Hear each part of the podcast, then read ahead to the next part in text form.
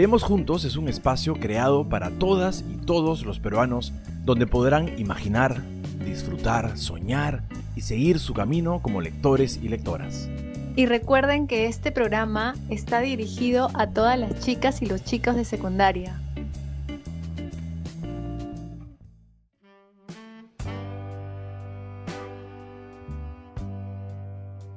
Hola chicas y chicos de todo el Perú, ¿cómo están? Hoy tenemos un nuevo programa de Leemos Juntos. Hola Luis.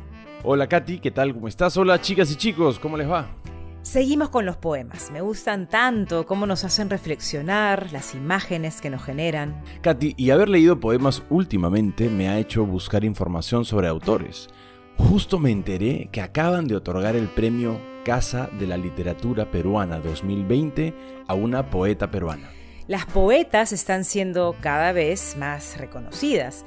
Y uniéndonos a ese homenaje, hoy vamos a leer un poema de Rosela Di Paolo, la reciente ganadora de ese premio. Excelente, Katy.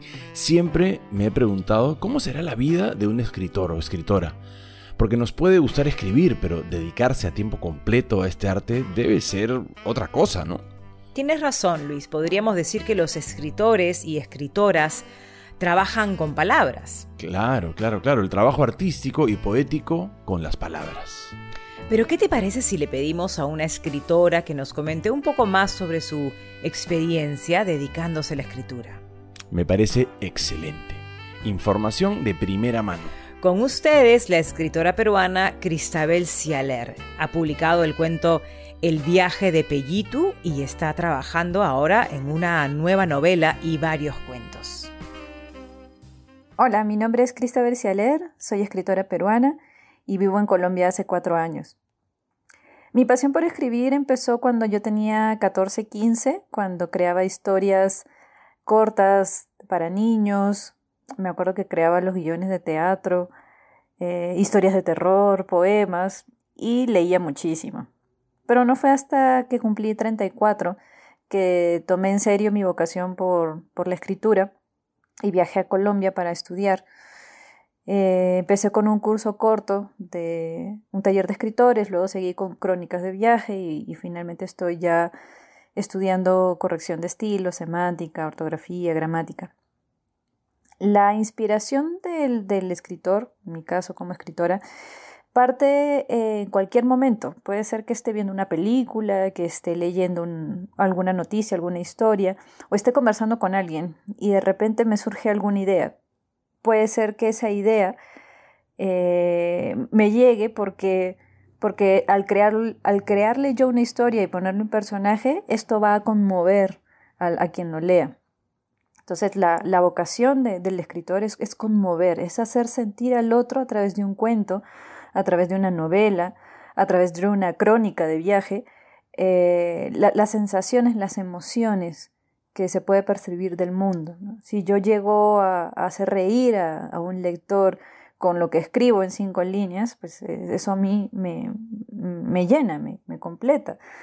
Eh, es, parte de, mi esencia generar una emoción en el lector. Actualmente vivo en Colombia y, vivir fuera de mi país hizo que yo creara personajes eh, más retantes, más filosóficos, eh, por la misma adaptación y la soledad en, la que vivo. Escribir es una pasión increíble, es un arte y, y se lo recomiendo a todos, a todos, todos podemos escribir. Muchas gracias, Cristabel. Qué interesante lo que nos has contado en tu reflexión. La creación literaria se toma su tiempo. Por eso hoy narraremos un poema de Rosela Di Paolo dedicado a hacer arte. El poema se titula Descabezo Estatuas y lo pueden encontrar en la publicación virtual Rosela Di Paolo, Un mar de poesía, que está disponible en la página web de la Casa de la Literatura Peruana.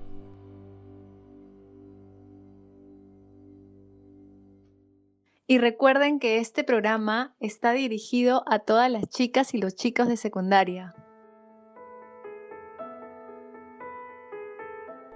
Descabezo estatuas.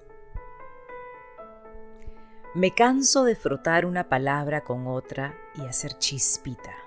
Ya no quiero poner esta letra aquí, esta tonta coma, Pido una zancadilla para que caiga de narices el alto verso.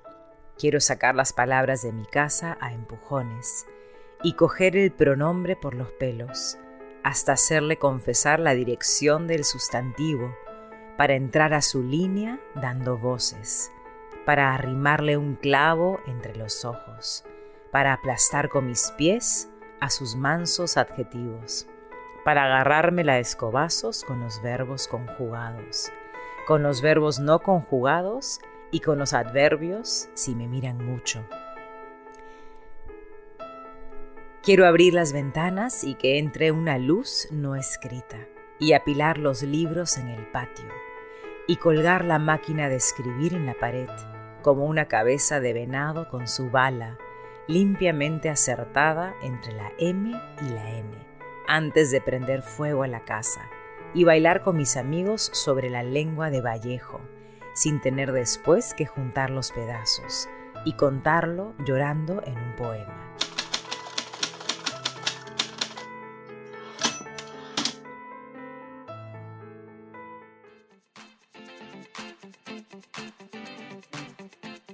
Descabezo estatuas. Impactante ese título. Sí, es una imagen muy potente. Me gustaría saber en qué les hace pensar a nuestras amigas y amigos en casa. Hola, Katy Luis. Soy Juan. A mí las estatuas me hacen pensar en lo rígido y también en lo solemne. Por eso pienso que el título podría referirse a romper con lo convencional, como para crear algo nuevo. Es una interesante interpretación, Juan, y creo que se refuerza en estos versos que vienen después. Pido una zancadilla para que caiga de narices. El alto verso. Siento que con ese verso separa a la poesía de lo elevado y la acerca a lo cotidiano. ¿No? Y con todos los demás versos nos hace pensar en una especie de, lucha, como un enfrentamiento. Esa es la impresión que me da. Tal cual. Y creo saber con quién o quiénes se da este enfrentamiento. Quiero sacar las palabras de mi casa a empujones y coger el pronombre por los pelos, hasta hacerle confesar la dirección del sustantivo para entrar a su línea dando voces, para arrimarle un clavo entre los ojos, para aplastar con mis pies a sus mansos adjetivos para agarrármela a escobazos con los verbos conjugados, con los verbos no conjugados y con los adverbios si me miran mucho. Como hemos escuchado antes, la escritura también requiere dedicación y esfuerzo.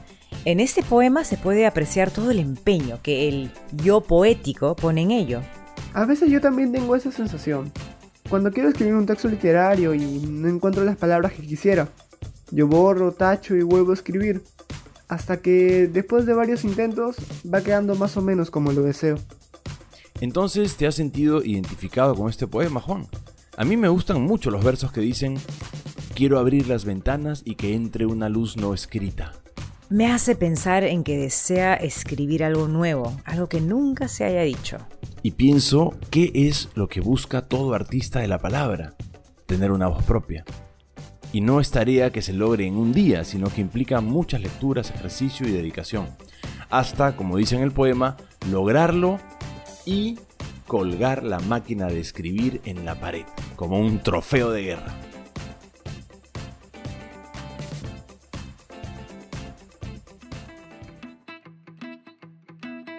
Qué gran poema. Me ha hecho reflexionar sobre cómo la escritura no solo depende de la inspiración, sino también del esfuerzo. Como decía Picasso, la inspiración existe, pero tiene que encontrarte trabajando. Exacto. Hoy hemos escuchado a una escritora hablar sobre su oficio, su arte, y hemos compartido el poema de Rosela Di Paolo. Reflexionar sobre la vida de las escritoras y el quehacer creativo ha sido muy inspirador. Por eso hoy queremos invitarlos a escribir un poema sobre lo que comentas, Luis. Un poema sobre lo que cada uno siente al escribir. Pueden basarse en el poema que escuchamos hoy. Pueden jugar con las palabras como mejor prefieran. Recuerden que si bien implica esfuerzo, la poesía también puede ser un refugio y darnos satisfacciones. No olviden que, si desean, pueden compartir su creación con sus familiares y amigos y conversen con ellos sobre su proceso de creación y sobre las ideas y emociones que quisieron plasmar en su texto. Y además lo pueden guardar en su caja de recuerdos. Katy, creo que estoy listo para escribir. Me, ha, me ha llegado la inspiración. Bueno, Luis, que te encuentre trabajando, manos a la obra. Ahora sí, hasta el próximo programa, chicas y chicos. Chau, chau con todos y todas. Me voy a trabajar en mi poema. Hasta la próxima semana. Chau.